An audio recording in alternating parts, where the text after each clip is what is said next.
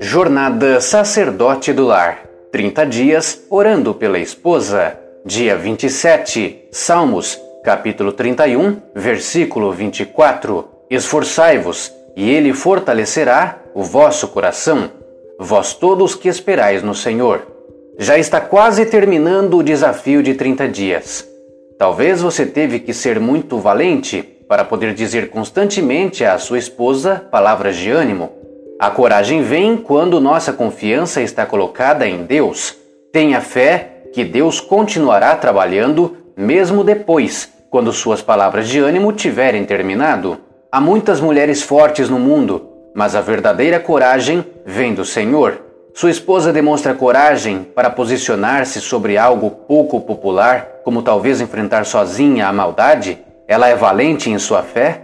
Trabalha duro para confrontar a injustiça? fala a verdade, protege a você e a sua família contra os ataques do inimigo?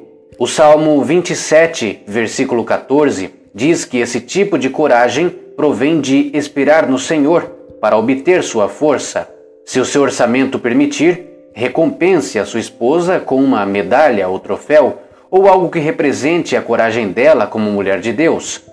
Faça elogios ao ver que sua esposa demonstra valentia ao proteger a você o casamento, a família e o lar de vocês. Ora, mais ação, igual a oração, força. Dica 27. O amor encoraja. Uma possibilidade grande de ajudar e se aproximar e fazer o melhor por sua esposa são as suas palavras encorajadoras. A palavra encorajar significa inspirar coragem, o potencial latente da sua esposa em áreas de insegurança pode estar à espera de suas palavras encorajadoras.